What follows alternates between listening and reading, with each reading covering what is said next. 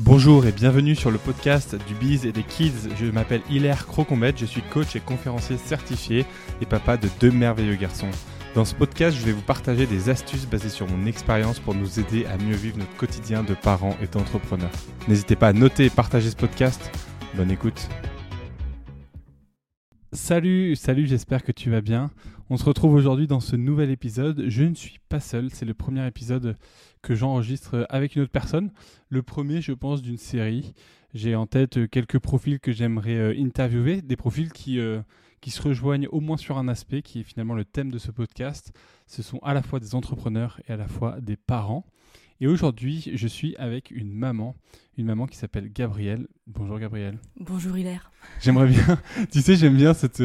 Dans les podcasts, il y a toujours le début, la personne qui a une voix toujours grave. Bonjour Gabrielle. Je sais pas si le micro va réussir à, euh, à donner ces graves-là, mais en tout cas, je suis hyper content. euh, merci de, de ton oui.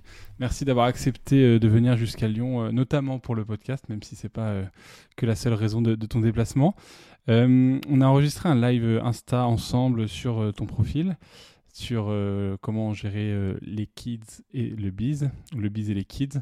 Et en fait, je voulais voilà t'avoir au micro parce que dans un live, il y a toujours des questions, on est interrompu. Bref, c'est très intéressant pour plein d'aspects, mais en même temps, le podcast permet de peut-être développer certains points. Euh, déjà, co- co- comment vas-tu en fait? Euh, quelle, euh, Tu vis quelle période en ce moment? Euh, On n'a pas dit, on n'a pas, on pas- je, je mets une petite parenthèse, on n'a pas préparé ce podcast. C'est une règle que je m'impose et que j'impose à mes invités. C'est de la spontanéité. Absolument. Bah, je vais bien. Je vais très bien. Écoute, j'ai aucun enfant malade à la maison. Ça, c'est une grande première pour le début de l'hiver. Pour la fin de l'hiver, du coup. Mais aucun enfant malade à la maison. Je dors bien. euh, j'ai un mari qui est plutôt présent en ce moment, donc c'est sympa aussi. Ok. Euh, et globalement, j'ai lancé une nouvelle offre là, justement, dans mon petit business. Et euh, ça marche très bien. Donc, quand je l'ai lancé, je savais pas trop s'il y aurait de la demande ou pas. Et finalement, ça vient tout seul. Donc, donc tout va très bien. Ok. du coup, tu, pour ceux qui nous écoutent, là, tu, tu pourrais présenter un petit peu ton, ton business, en quoi, de quoi il s'agit? Alors, je suis photographe, essentiellement photographe de mariage et de famille. J'ai commencé par les mariages, donc c'est ce que je préfère parce qu'il se passe énormément de choses dans une journée de mariage.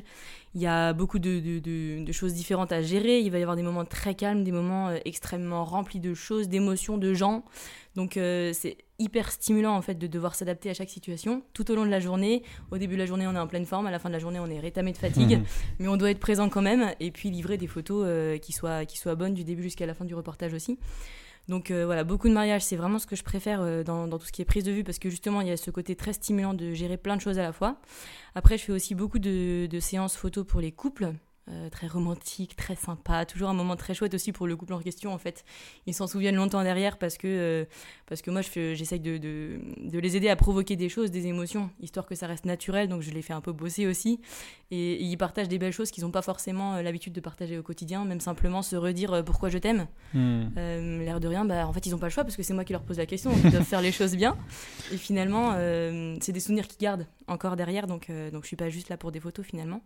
Donc il y a cet aspect humain que j'aime beaucoup aussi dans ces séances-là, et puis beaucoup de séances famille aussi, euh, surtout des séances pour des naissances. J'ai surtout des naissances, Euh, donc c'est des nouveau-nés trop mignons qui ont entre deux semaines et un mois, donc euh, ils sont encore minuscules, dans les bras de leur papa immense. Enfin, c'est- ça j'adore aussi, c'est encore une autre ambiance, c'est beaucoup plus paisible.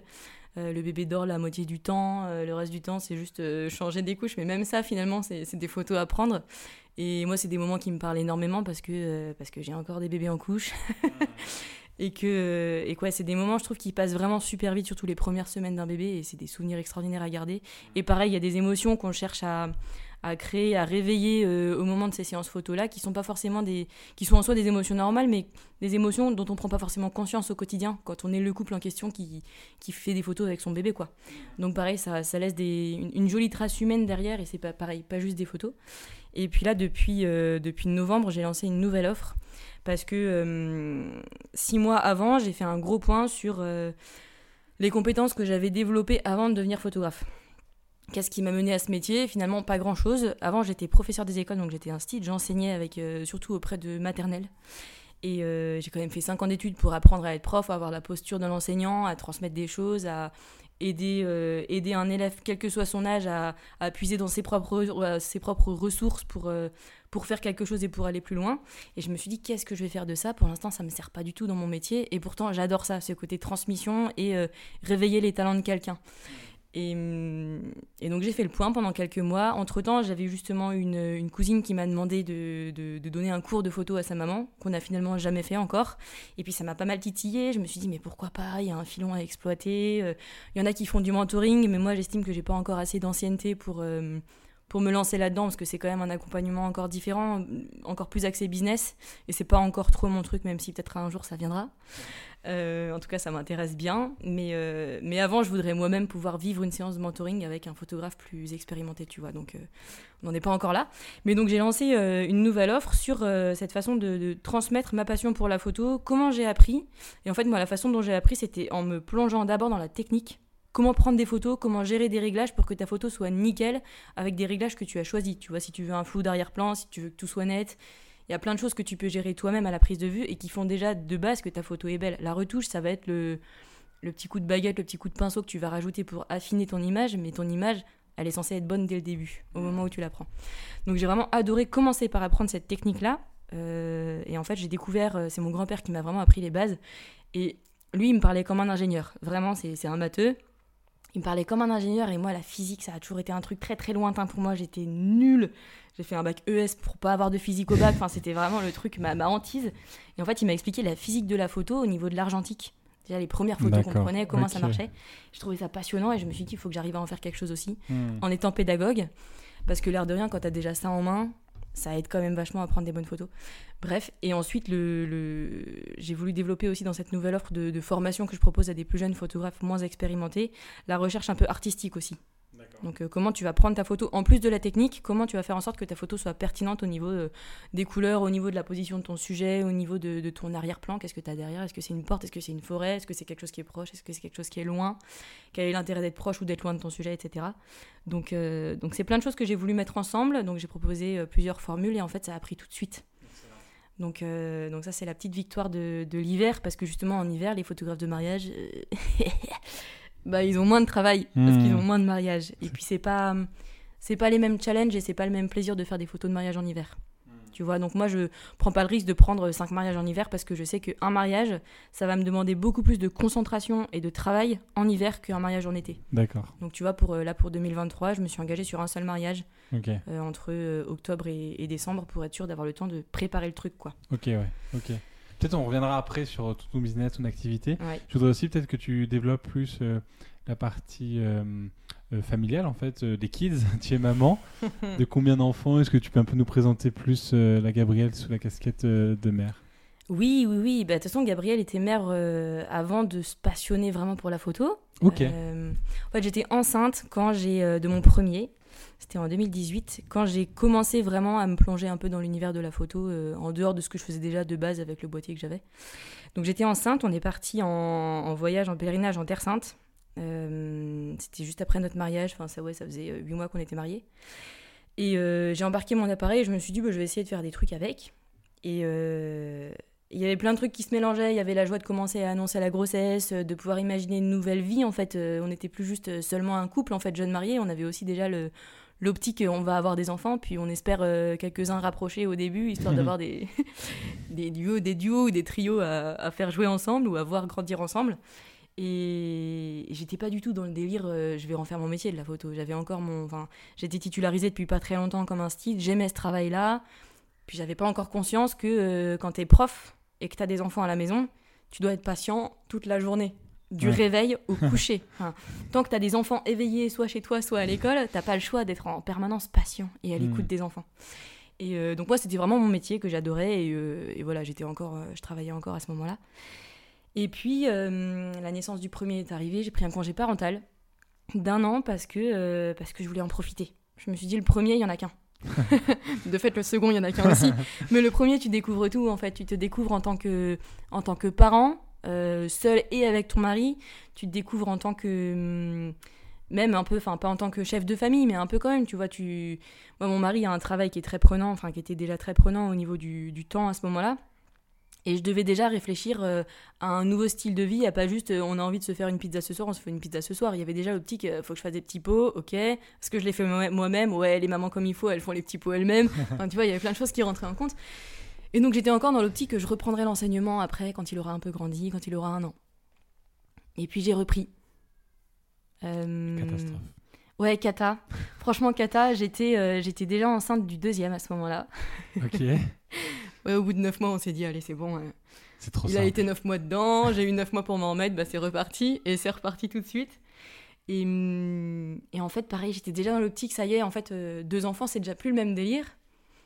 Euh, mais je reprends l'enseignement, parce que de toute façon, déjà, il faut faire bouillir la marmite, et puis, euh, et puis on voulait pouvoir se faire plaisir, s'offrir des vacances. On n'avait jamais vraiment fait de voyage de noces, donc, euh, donc on voulait se payer un voyage de noces. Mmh.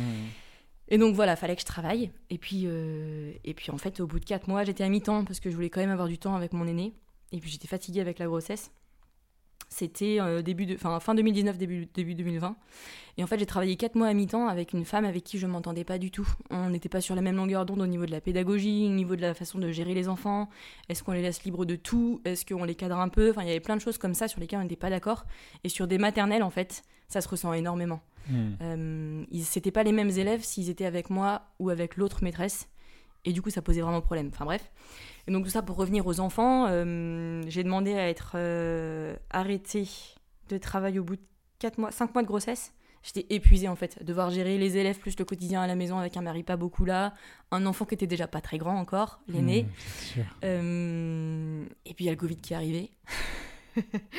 donc, euh, donc moi j'étais en congé mat en fait au moment du Covid, j'étais à 7 mois de grossesse, euh, elle attendait la fin. Mmh.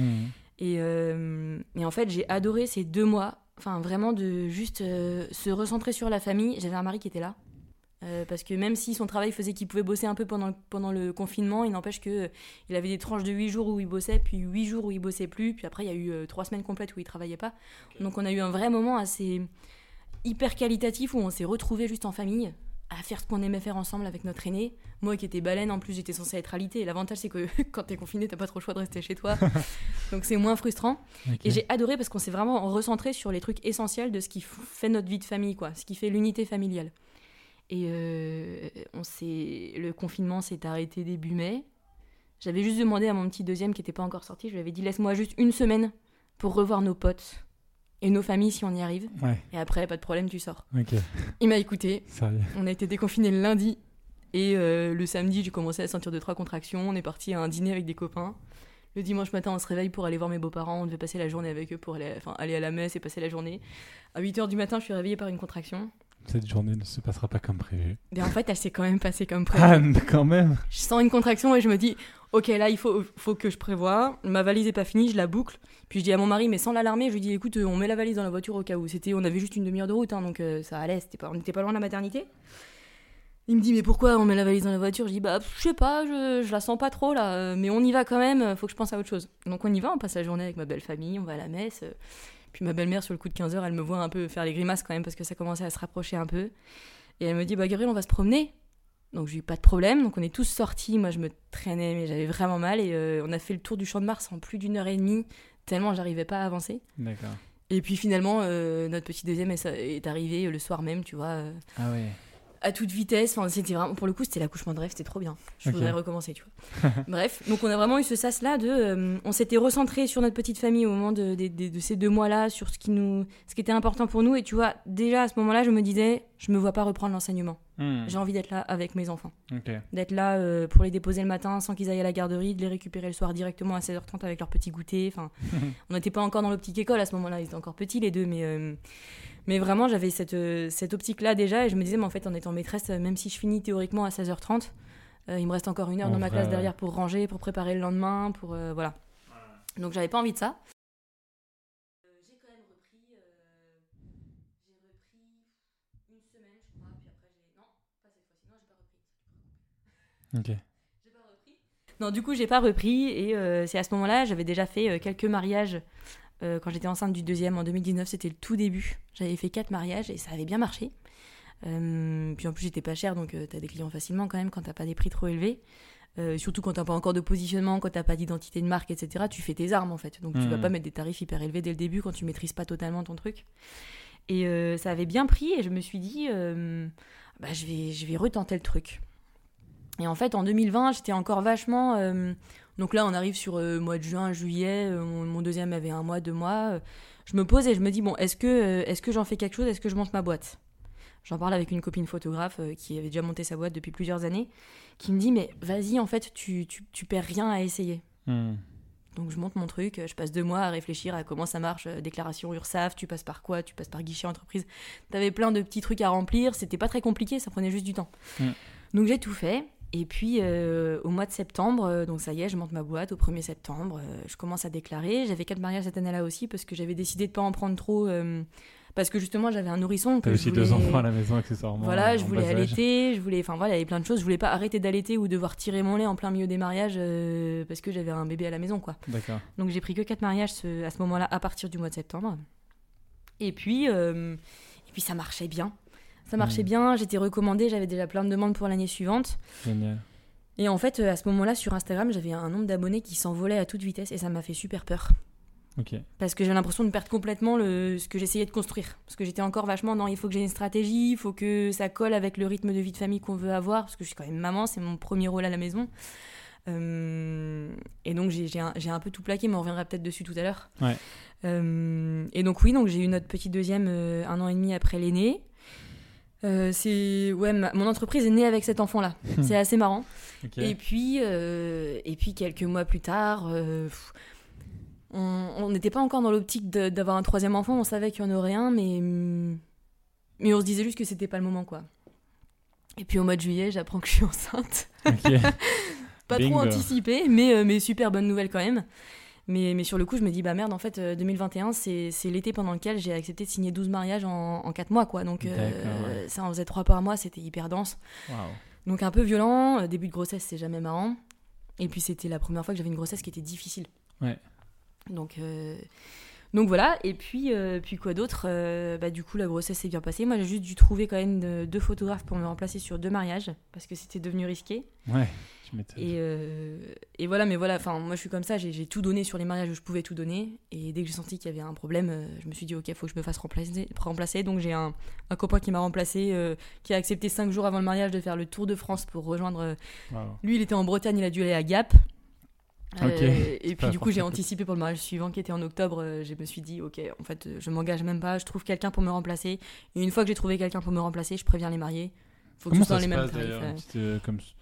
Les mariés le prennent bien souvent ou parce qu'on choisit quand même un photographe pour son style, pour. euh, Ouais. On, on dépasse un peu du sujet, mais juste euh, j'ai envie de pointer là-dessus. euh.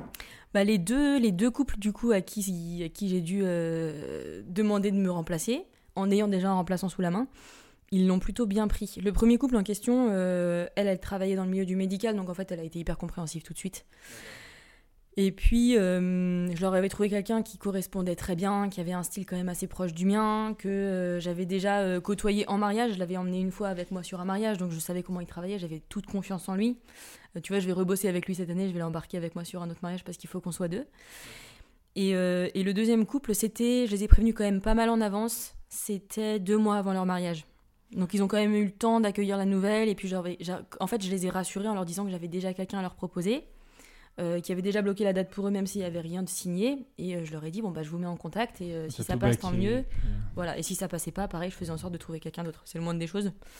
Donc voilà, c'est les deux seules fois où j'ai dû faire face à ça, et je pense que j'ai eu beaucoup de chance de pouvoir me trouver des remplaçants très vite, quoi. Hmm, ok, excellent.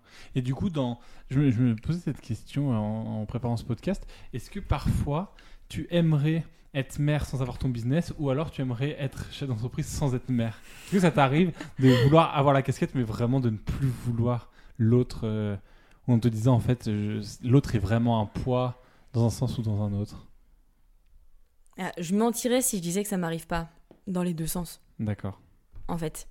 Bah après, non, je regretterai jamais d'être mère, et voilà, enfin, je- j'ai jamais voulu effacer ça, même dans mon business. En revanche, euh, ouais, j'aimerais bien par- parfois pouvoir avoir davantage la casquette euh, business en ayant moins à me soucier des enfants. D'accord. Tu vois, c'est, mais c'est notamment lié au fait que je travaille à la maison et que du coup, euh, je suis un peu la, la roue de secours. Dès qu'il y a un problème à la crèche, bah, c'est moi qui vais chercher les enfants, quoi. tu vois. Ouais. Euh, donc, euh, Tu as une surdisponibilité qui est agréable pour la flexibilité de la famille et en même temps qui te bah, qui m'handicape aussi. t'handicape dans. ouais. Voilà. Ok. Donc euh, voilà pour cette casquette-là. Et puis parfois, ouais, parfois, euh, tu vois, en plein été, quand je suis dans le, dans le rush des mariages, parfois j'ai envie de me dire, mais en fait, c'est les vacances scolaires. J'ai Ouais. envie de profiter pendant trois jours non-stop de mes enfants. Je peux pas. Hmm.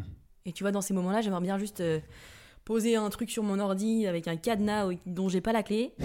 et parce que sinon, je sais que j'irai bosser quand même, tu vois, le soir à 22h en me disant c'est bon, tout le monde est couché, on a bu notre bière, je peux bosser.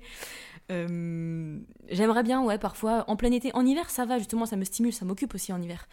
Mais euh, en été, ouais, j'aimerais bien comme ça pouvoir avoir euh, trois jours de pause, au moins deux fois par mois, où je me dis, aujourd'hui, je travaille pas, j'ai pas la casquette travail du tout, et j'y pense pas. C'est hmm. impossible. Ouais, c'est ça. Parce que là, du coup, tu me disais que tu as booké quelle fréquence les mariages cet été, pour quelles raisons Par rapport aussi à, vos projets familiaux, comment Comment en fait tu concilies? Parce que c'est vrai que c'est un business qui est prenant sur des jours où les gens sont censés être disponibles, euh, le week-end. Mm. Donc toi finalement c'est là où tu n'es pas disponible.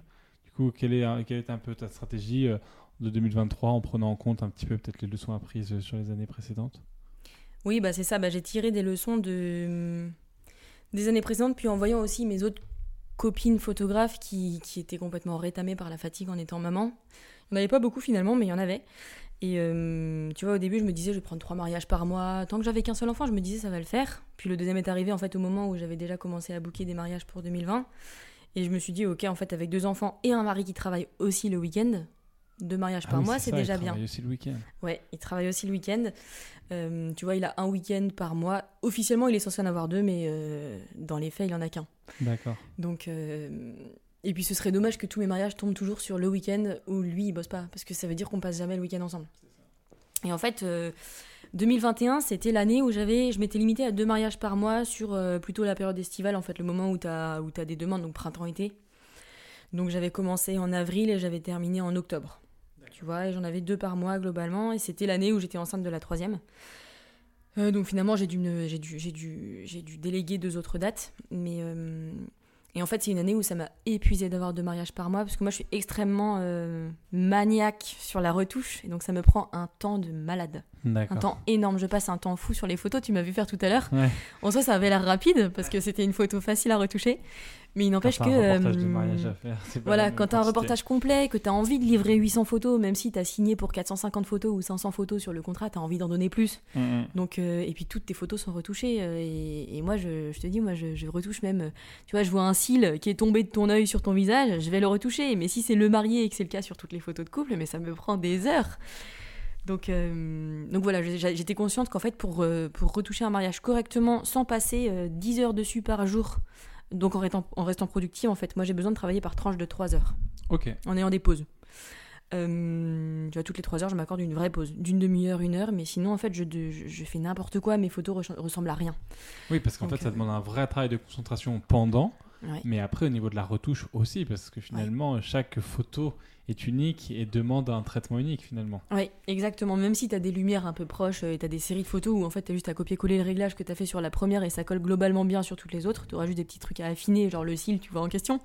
Mais, euh, mais ouais, moi tu vois, j'ai fait le calcul à ce moment-là, euh, quand du coup, pendant cette saison-là où j'avais deux mariages par mois, où je m'en sortais pas, j'avais l'impression d'être sous l'eau tout le temps. Tu sais, cette impression que tu vas pas réussir à respirer, tu es en apnée en permanence. Euh, et j'arrivais pas. Je me suis dit, en fait, j'ai pas choisi de faire un boulot, euh, entre guillemets, posé chez moi, ouais, euh, pour, être... sous l'eau en permanence, courir après le temps et retoucher mes photos jusqu'à minuit, quoi. C'est. Dans ce cas-là, autant rester instit et faire durable comme toutes les instits et bosser, préparer mes cours, mais me coucher à des heures décentes. Parce qu'en fait, moi, si je fais juste une petite pause pour que tout le monde comprenne bien, imaginons que je me marie à, pour toi, une heure et demie de route de chez toi. Je me marie un samedi, on va dire, à 14h. Mm. Toi, c'est quoi le week-end qui t'attend euh, du moment où tu pars de chez toi au moment où tu me livres les photos c'est quoi en fait les, ce qui t'attend pour qu'on comprenne à quel point ça a un impact dans ta vie perso? Parce que finalement c'est un peu comme les instits on pourrait se dire c'est bon elles sont en classe de 8h30 à 16h15 mm. le travail est terminé euh, une photographe elle arrive à 14h elle repart à 20h euh, c'est plus ou moins le temps de travail. Donc, mm. pour qu'on comprenne bien la réalité de ton métier, est-ce que tu pourrais juste, nous, dans, sans détailler chaque étape, mais nous, nous, donner un petit peu les grandes lignes d'une livraison d'un reportage de mariage? Oui, alors bah, je vais pas, je vais pas faire toute la genèse où tu sais tu prends le contact avec le cours, enfin le couple, etc. Ça non. Mais en gros, moi ma journée, elle se résume à quoi? Euh, Admettons, tu te maries à 1h30 de chez moi, à 14h. Moi, je prends en compte les préparatifs des ou de la mariée. tu rajoutes deux heures de plus avant, euh, plus éventuellement des photos de couple ou de groupe, etc. En gros, tu es, là trois heures avant la messe en fait sur le lieu. Deux, trois heures avant la messe, tout dépend à combien de temps l'église est, mais voilà. Euh, et en fait, du coup, moi j'ai une heure et demie de route faut que je sois là pour, on fait le calcul, la messe est à 14h, faut que je sois là pour 11h midi. Donc moi je suis partie à 9h30 Mhm. à peu près. Ok, un tu peu- dis un peu plus tard. tes trois enfants. Voilà, Maman donc en fait, ils sont encore en pyjama, à courir dans la maison, c'est pas grave, je les ai confiés à mon mari ou, euh, ou à mes belles-sœurs, tu vois, et ça gère, pas de Oui. problème. Dans ces cas-là, on- je gère pas du tout les enfants le matin. À la limite, je fais chauffer les biberons, mais après, je me mets dans ma bulle déjà. euh, D'accord. je suis déjà dans l'ambiance, il faut que je parte, je vérifie tout mon matos cinq fois pour être sûr d'avoir rien oublié. Ça t'est déjà arrivé Euh, Juste petite. euh, J'ai jamais rien oublié. T'as jamais rien oublié Non, non, je suis vraiment trop, trop, trop paniquée de ça. Donc, mais même la veille, tu vois, je, je mets longtemps à m'endormir parce que pareil, la veille, je revérifie mon sac, Ok. je remets mes batteries à charger au cas où. mais, mais voilà, donc dès, dès la veille, en fait, ça commence déjà à vachement m'occuper l'esprit. D'accord. Et puis, euh, oui, donc admettons, j'arrive à 11h30, midi sur le lieu. Euh, là, généralement, ça commence par juste un café avec la famille ou un casse-croûte, tu vois, enfin, le, au moins, histoire d'avaler un sandwich, je leur demande toujours de me prévoir un truc. Et la journée commence, et l'avantage, c'est que ça commence de manière très informelle parce que euh, on commence par un truc qu'on partage ensemble, quoi, un café. euh, c'est un moment cool où tu fais déjà un peu connaissance avec généralement, surtout la famille de la mariée et quelques témoins. Et ensuite, c'est- c'est parti. En fait, ça commence très, très doucement. Les préparatifs, même si tu as une vraie effervescence autour de la mariée, tu as quand même des moments qui sont calmes. La mariée, elle a le temps où elle se maquille, c'est lent, c'est paisible, ça papote autour, elle boit son café tranquille. Euh, puis la pression commence à monter petit à petit parce qu'on commence, euh, parfois on fixe le voile, on enfile le jupon, puis ça y est, on enfile la robe, les bijoux. Et là, ça y est, la mariée, tu sens qu'elle prend une grande bouffée d'air et qu'elle se dit Oh, ça y est. Et en fait, toi, en tant que photographe, tu ressens tout. Enfin, ça dépend, je pense, des gens, mais moi, je suis une éponge et du coup, je ressens vraiment tout. Et du coup, je suis complètement prise dans l'ambiance. Et donc là, déjà, tu vois, il se passe une heure, deux heures. Et ensuite, euh, ensuite la journée continue. En fait, euh, donc je reste pour euh, la messe, la réception, les photos de groupe un peu officielles, photos de couple, etc. Je reste jusqu'au dîner, les discours, et puis euh, je prends les photos des premières danses. D'accord. donc je reste à la limite une demi-heure de soirée. Et après, je m'en vais. Donc, je suis de retour chez moi. Bon, en fait, les mariages, même si les mariés veulent toujours que la messe commence à euh, 22h30, euh, que la messe, la soirée commence à 22h30. Ah c'est rarement le cas. impossible. Donc, euh, parce que le dîner, il dure, il traîne en longueur. Il y a, Toujours. Pour peu que le traiteur soit nul, euh, ça prend des heures, quoi. Puis les discours, quand on a 6, c'est pareil, ça prend un temps fou. Et donc, euh, généralement, la soirée commence pas avant 23h30. Tu restes une demi-heure. T'as fini à minuit, franchement, t'es content. C'est- T'as Ok. fini tôt pour une fois, tu vois. Moi, généralement, je pars pas avant une heure, une heure et demie du mat. Ok. Et Euh, euh, ouais, tu t'es levé à 9h. Tu t'es levé. T'es parti à 9h30. Et je suis partie à 9h30, du coup, généralement, je me lève à 8h, Ouais. quand même. Je suis réveillée par les enfants, pas avant. c'est eux qui travaillent tard. Mais il faut savoir que les enfants de Gabriel, pour la petite histoire, ils se réveillent après 6h30. Alors ça, c'est incroyable. Et tous ceux qui disent, bah c'est normal, sachez que c'est une chance. Fin de la parenthèse. Oui, c'est une chance. On ferme la parenthèse. Ok, Euh, ouais, donc en fait, ça, là, tu vas pre- presque passer, enfin, pas, pas 24 heures, tu vas être à 18 heures, mais tu es debout depuis hyper longtemps. Là, tu rentres chez toi ou tu, Ouais. prends un hôtel- ou tu demandes un hôtel? Je rentre chez moi. Tu rentres si chez c'est- toi Si c'est moins de 2 heures de route, je rentre chez moi. Ok. Donc euh, là, c'est Tu musique, conduis une musique heure à fond. demie, euh, ouais. musique à fond, euh, ok. Et j'ai profité du, du, du café euh, de 23h Ouais. pour me shooter un peu. D'accord. Et puis je rentre chez moi, du coup, on est vers 3h du mat généralement. Je vide mes cartes SD sur mon ordinateur. Je Ah oui. copie- Ah ouais, ouais, j'ai trop peur de, de tout perdre. Admettons, je sais pas, tu vois, si je pose mon sac à dos en vrac dans l'entrée et que les enfants se réveillent avant moi le matin et qu'ils touchent à mes affaires, Ah oui. imagine le crash de carte SD, enfin Wow. l'angoisse. Euh, parce que ça peut arriver, ça m'est jamais arrivé, mais sait-on jamais. Euh, et du coup, ouais, je, je vide mes cartes SD sur mon ordi, je les copie sur un disque dur externe que je mets loin de l'ordinateur. D'accord. Comme ça, je sais que j'ai mes, j'ai mes photos à deux endroits différents déjà. Plus les cartes SD. Et puis je me couche. Mais du coup, euh, ouais, je suis couchée à 4 heures, quoi. Hmm.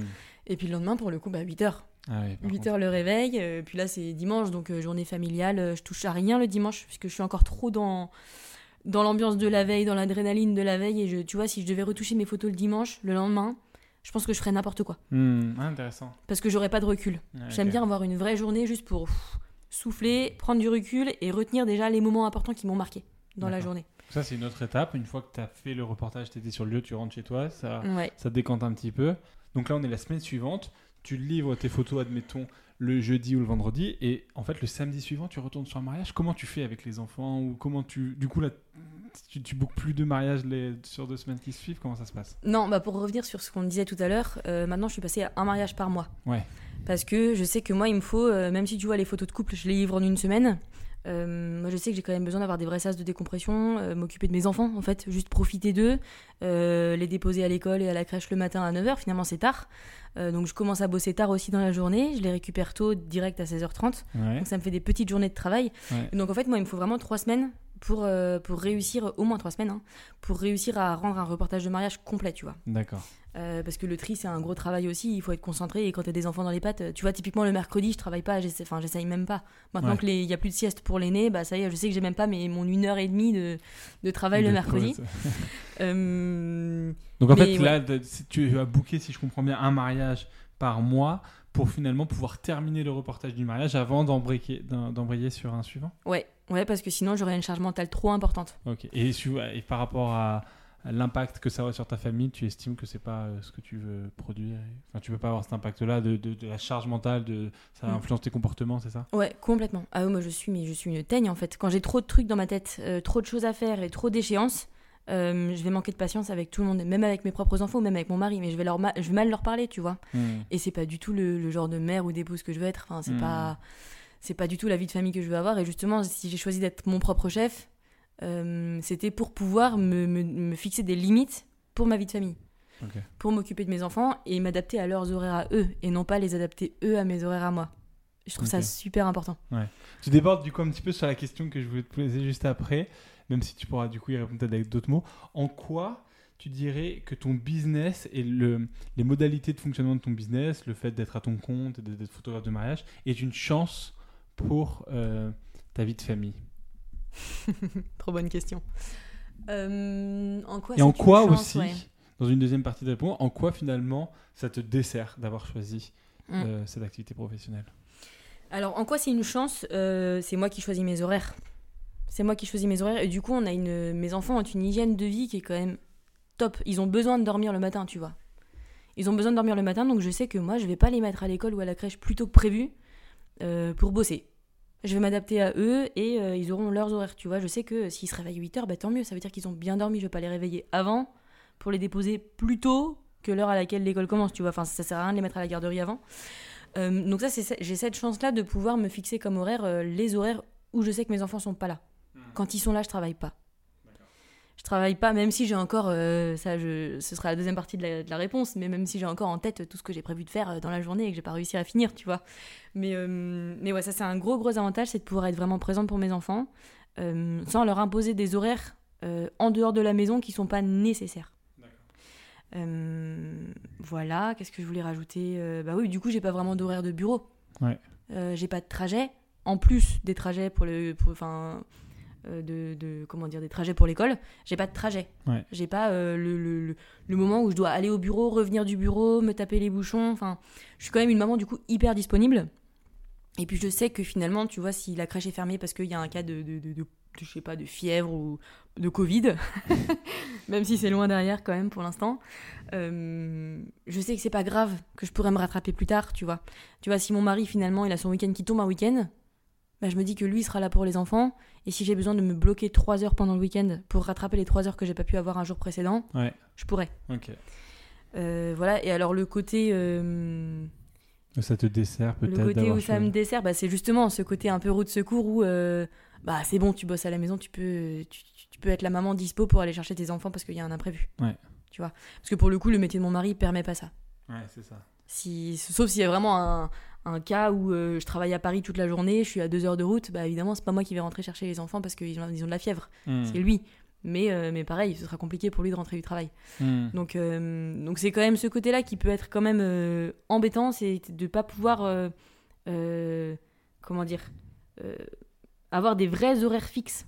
Moi, j'ai besoin quand même d'avoir cet équilibre-là de d'horaires fixes auquel je travaille, avec un emploi du temps fixe sur la semaine, des trucs que je me suis prévu, et c'est moi qui me tape les imprévus, quoi, liés aux enfants. Mais c'est pas, c'est pas désagréable, j'adore avoir les enfants à la maison, mais n'empêche que c'est toujours moi. Ouais, c'est toi qui te. Pour une dernière question, parce que hum, je voudrais quand même. euh, ta- la réponse m'intéresse vraiment. Euh, la Gabrielle, chef d'entreprise, qu'est-ce qu'elle pourrait dire à la Gabrielle maman pour qu'elle soit une meilleure mère? Et dans l'autre sens Elle dirait quoi la Gabrielle maman à la Gabrielle chef d'entreprise pour qu'elle soit une meilleure chef d'entreprise? Oh là là, bah, la Gabrielle maman, elle dirait à la Gabrielle chef d'entreprise, fixe-toi des limites. Euh, parce que je donne trop dans ma boîte. D'accord. Je donne trop. Trop d'énergie, trop de temps, trop de... Voilà, donc la Gabrielle maman raisonnable, elle dirait, Gabrielle, bosse moins euh, et cherche pas toujours à être encore plus efficace. D'accord. Détends-toi. la maman bienveillante, tu vois, elle dirait ça à la chef d'entreprise. Et la chef d'entreprise, elle dirait à la maman bienveillante Bouge-toi les fesses, va faire le ménage, il va pas se faire tout seul, tu vois. non, mais c'est vraiment ça. Organise-toi, fais en sorte que ta, que ta maison tourne. Donc, euh, donc, ouais, ce serait bien qu'il y ait cette vraie complémentarité. du coup, je me sens un peu schizo en répondant à ta question parce que, euh, parce que vraiment, euh, la Gabrielle chef d'entreprise est hyper organisée, hyper, hyper rangée, avec un emploi du temps bien ficelé. Et alors, la Gabrielle maman, c'est. De toute façon, t'inquiète, ça va rouler. Le repas est pas prêt, il est 19h30 bon, ils vont prendre une soupe. tu vois, enfin, c'est vraiment. c'est ouais, ce serait bien que j'arrive à compléter les deux quand même. Ce serait bien. bah, écoute, merci, merci beaucoup de t'être euh, prêté. Je crois que c'est la première fois que tu enregistres un podcast. Ouais, première fois. C'est un peu bizarre. Bah écoute, bravo, parce que j'adore, euh, j'ai adoré tes réponses, ta fluidité, et puis en même temps euh, l'authenticité avec laquelle tu partages tes expériences. Merci beaucoup. Merci à vous de, de nous avoir suivis. N'hésitez pas éventuellement à à me dire ce que, ce que vous pensez de ce format-là à, deux voix. Je suis toujours euh, très curieux, moi, des histoires euh, des uns des autres. Et puis, si euh, vous avez une histoire à partager, que vous êtes en région lyonnaise, sur l'équilibre que vous trouvez entre votre vie pro et votre vie perso, n'hésitez pas à me contacter. On se retrouve très bientôt pour un nouveau podcast. Merci encore, Gabriel. Bon retour vers les tiens. Et puis, à très bientôt. Merci ciao, ciao.